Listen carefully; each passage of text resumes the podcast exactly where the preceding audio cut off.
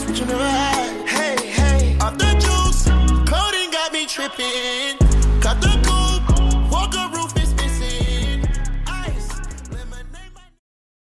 Oi, gente, aqui é a Tadori falando. Sejam bem-vindos ao TikTok Room.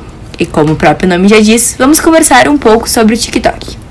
No podcast de hoje, vamos falar sobre alguns assuntos polêmicos e novas trends que estão circulando entre os usuários. Tá, beleza. Mas antes de tudo isso, não seria melhor explicar o que, que é o TikTok? Então, né? Eu sou a Berta e o TikTok é uma das plataformas mais famosas atualmente. Chegou a ser o aplicativo mais baixado do- deste ano, com mais de um bilhão e meio de usuários mensais. Nele, as pessoas usam de sua criatividade para compartilhar e assistir vídeos curtos, de 15 a 60 segundos, os quais podem apresentar diversos tipos de conteúdo. A criatividade usada pelos TikTokers também reforça o propósito da plataforma. Por lá, são compartilhados duetos, desafios, vídeos com efeitos visuais e diversos filtros. Tudo isso pode ser colocado em apenas um vídeo. Bom, gente, é a Maria e dando continuidade ao assunto, nessa plataforma é possível ter acesso a diversos temas. Nela, criadores de conteúdo têm estado cada vez mais presentes no aplicativo. Isso acontece devido ao fato de ser uma plataforma onde jovens da geração Z estão cada vez mais presentes. Também é possível que eles compartilhem conteúdo em um formato diferente, que ainda não existia no Instagram. Esses vídeos podem ser da área da cozinha, humor, conhecimentos gerais, entrevistas, danças, artes e qualquer outros assuntos que você quiser. Oi, galera, Gabi Casa na voz. Mas além de tudo isso, vocês sabiam que ah, muitas empresas usam essa plataforma para fazer marketing, ganhando maior reconhecimento do seu negócio? Outro fato interessante é que, na minha opinião, foi com que fez a plataforma bombasse.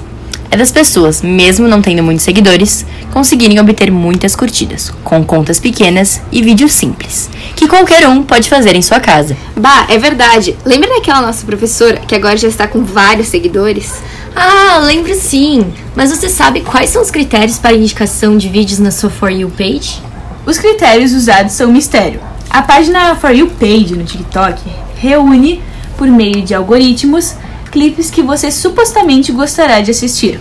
Na tentativa de promover posts nessa aba, usuários usam as hashtags For You ou For You Page na legenda do post. Tá, até agora a gente só falou do lado bom do TikTok, mas cá entre nós, tem muita gente flopada, né? Não querendo parecer tonta, mas o que é flopada mesmo? Ai, Berta, quando você flopa, quer dizer que seu vídeo fracassou. Quando o vídeo não viraliza e recebe poucas visualizações, likes e comentários. Os usuários buscam formas de fazer com que seus posts alcancem sucesso e popularidade, ou seja, que irritem. Hum, muitos desses vídeos famosos aparecem aquelas hashtags POV, que tem como foco fazer com que o espectador seja parte do conteúdo, de forma que ele seja colocado como personagem do vídeo. Seria meio que uma história. Essa modalidade tem feito sucesso por criar uma ilusão de interação entre quem assiste e quem produz o vídeo. Ah, esse estilo de vídeo se tornou muito popular após diversas pessoas reproduzirem e copiarem de outros usuários. Então surgiu a famosa hashtag B, que é uma abreviação de Inspired by, inspirado em português, né? Ah, o termo é usado para dar crédito a um perfil quando você resolve reproduzir um vídeo similar ou parecido com o dele. O objetivo é deixar clara a origem da ideia, mencionando o outro perfil. Vá, galera, por mais que a nossa conversa esteja sendo ótima, voltamos daqui a pouco para os comerciais. Pizzaria Alameda, tu, tu, tu, a melhor de Caxias, tu, tu, tu, pra quem quer qualidade, sabor de verdade, pizza Alameda. Bom, estamos de volta. E agora vamos comentar sobre um assunto que deu o que falar. Houveram tentativas para o banimento da plataforma nos Estados Unidos.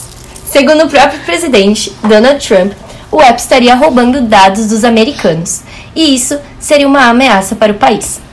Entretanto, isso não ocorreu, mas deu para dar bons risos com as trends que aconteceram no momento, não é mesmo? Verdade, muitos TikTokers estavam fazendo vídeos com piadas a respeito deste possível banimento, o que gerou uma trend.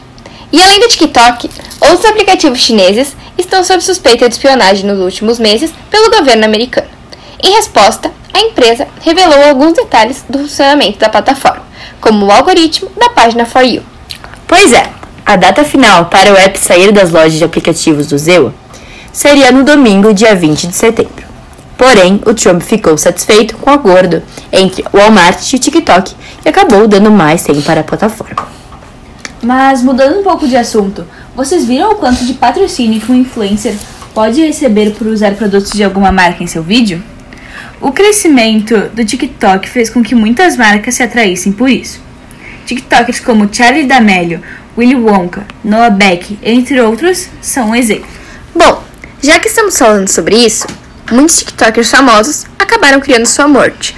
Algumas das mais conhecidas são Party Animal, do Bryce Hall, ou outras que não possuem nome, como as da Addison Rae, Josh Richards e muitas outras. Mas nós temos grandes influencers brasileiros também, não é mesmo? Como a Fefe e suas teorias da conspiração, Marcela Montiato, a famosa Guru do Amor, Rafa Garrido, o levemente alcoolizado, e até mesmo Mário, com sua icônica frase: Oi, Letícia, né? Além de diversos outros que fazem muito sucesso entre os usuários. Realmente, mas além disso, existem muitos outros tentando crescer e atingir seus objetivos. Nós, inclusive, vamos gravar, vamos entrevistar dois TikTokers: Guilherme Bordin, com 34 mil seguidores, e Gustavo Aroni, com 125 mil. Uh, inicialmente perguntamos para eles como você se sentiu ao ver que estava ganhando diversos seguidores e likes rapidamente? E após questionamos o que o TikTok mudou na sua vida? E agora quem vai falar vai ser o Gui.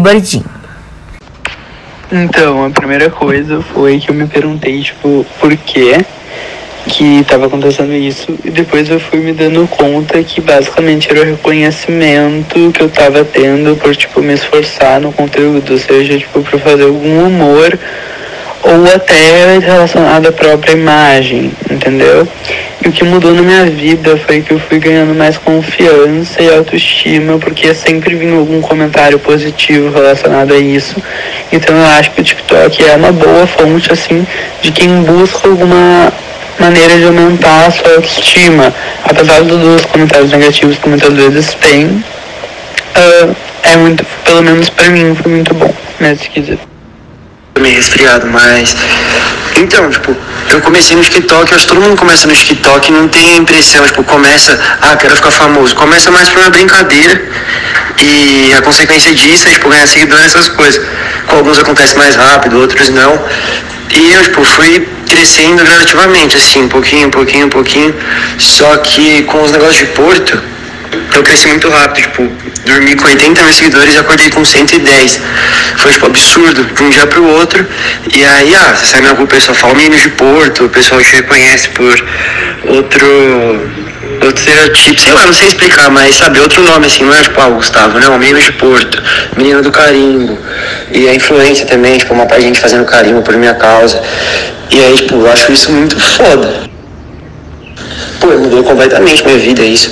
Você começa a fazer parcerias, começa a ganhar dinheiro, você faz mais amizades nesse meio, você percebe quem tá nesse meio, que é muita falsidade envolvida, que tem muita gente que é legal, que você imaginou que era de outro jeito. É, fechei viagem, igual fechei com a mesma viagem. Tudo, tipo, tudo de graça, mudou completamente, isso me ajudou muito. Porém, as consequências, tanto pro lado bom são melhores, pro lado ruim também, porque igual se eu fizer uma merda hoje, não vai ser tipo, só minha família e meus amigos que vão me julgar.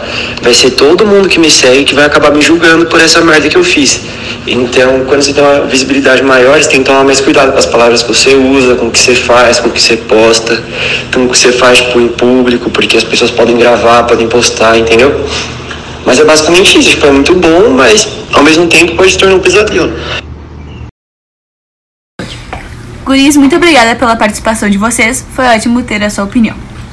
Uh, uma coisa que se tornou muito comum após diversos TikTokers famosos começarem a se conhecer e se encontrar são as famosas houses. Nelas, muitos deles se encontram ou até moram para gravar vídeos e dancinhas.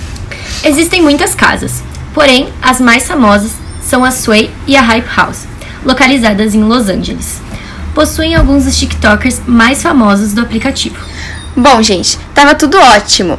Espero que tenham gostado e aguardem o próximo podcast.